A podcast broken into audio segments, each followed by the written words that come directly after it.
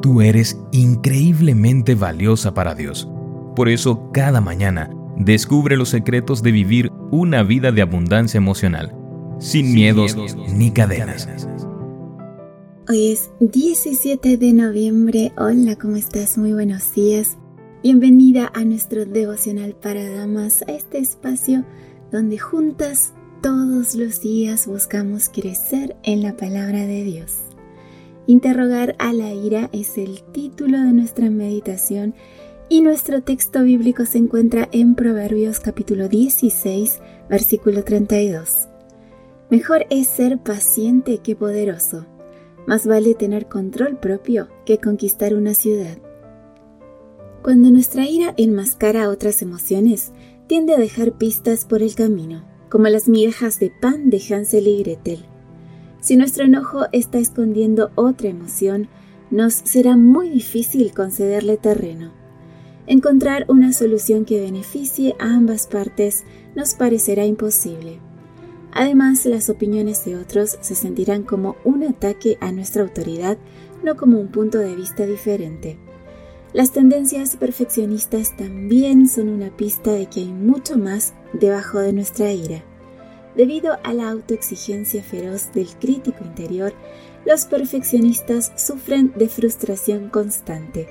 Sin duda, la pista más importante es que nos incomoda expresar o que otros expresen emociones más vulnerables como el dolor y la inseguridad.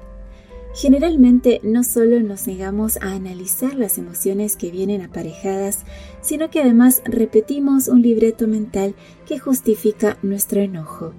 Como un disco rayado, las palabras del libreto pasan por nuestra mente una y otra vez, cobrando más fuerza cada vez que las oímos. Cuanta más razón pensemos que tenemos, menos analizaremos otros factores.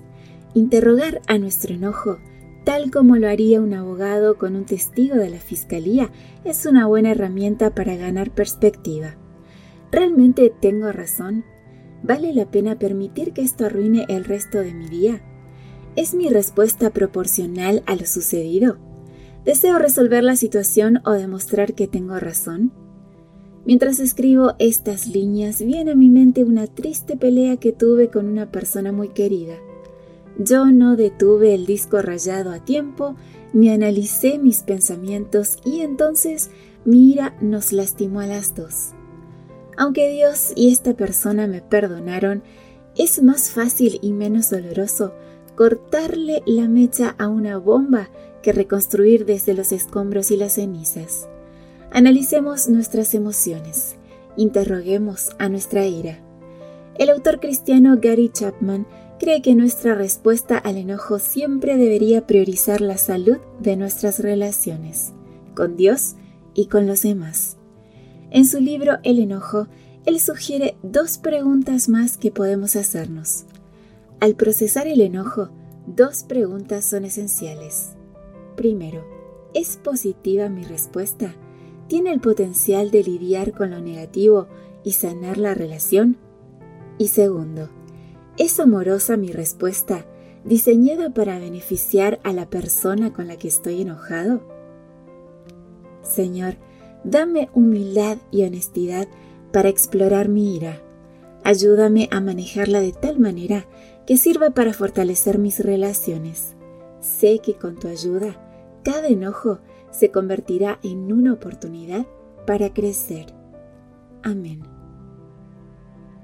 Una muy linda reflexión la de esta mañana, querida amiga, y hoy la autora de nuestro devocional nos invita a que analicemos nuestras emociones, a que interroguemos a nuestra ira, a nuestro enojo antes de hablar, porque debemos priorizar no solo nuestra relación con Dios, sino con los demás. Y recuerda que de las palabras no se vuelve, así que tomemos un momento para analizar qué es lo que hay detrás de eso que estamos sintiendo.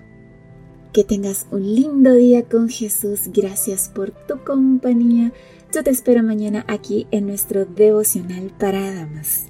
Gracias por acompañarnos. Te recordamos que nos encontramos en redes sociales. Estamos en Facebook, Twitter e Instagram como Ministerio Evangelike. También puedes visitar nuestro sitio web www.evangelike.com. Te esperamos mañana.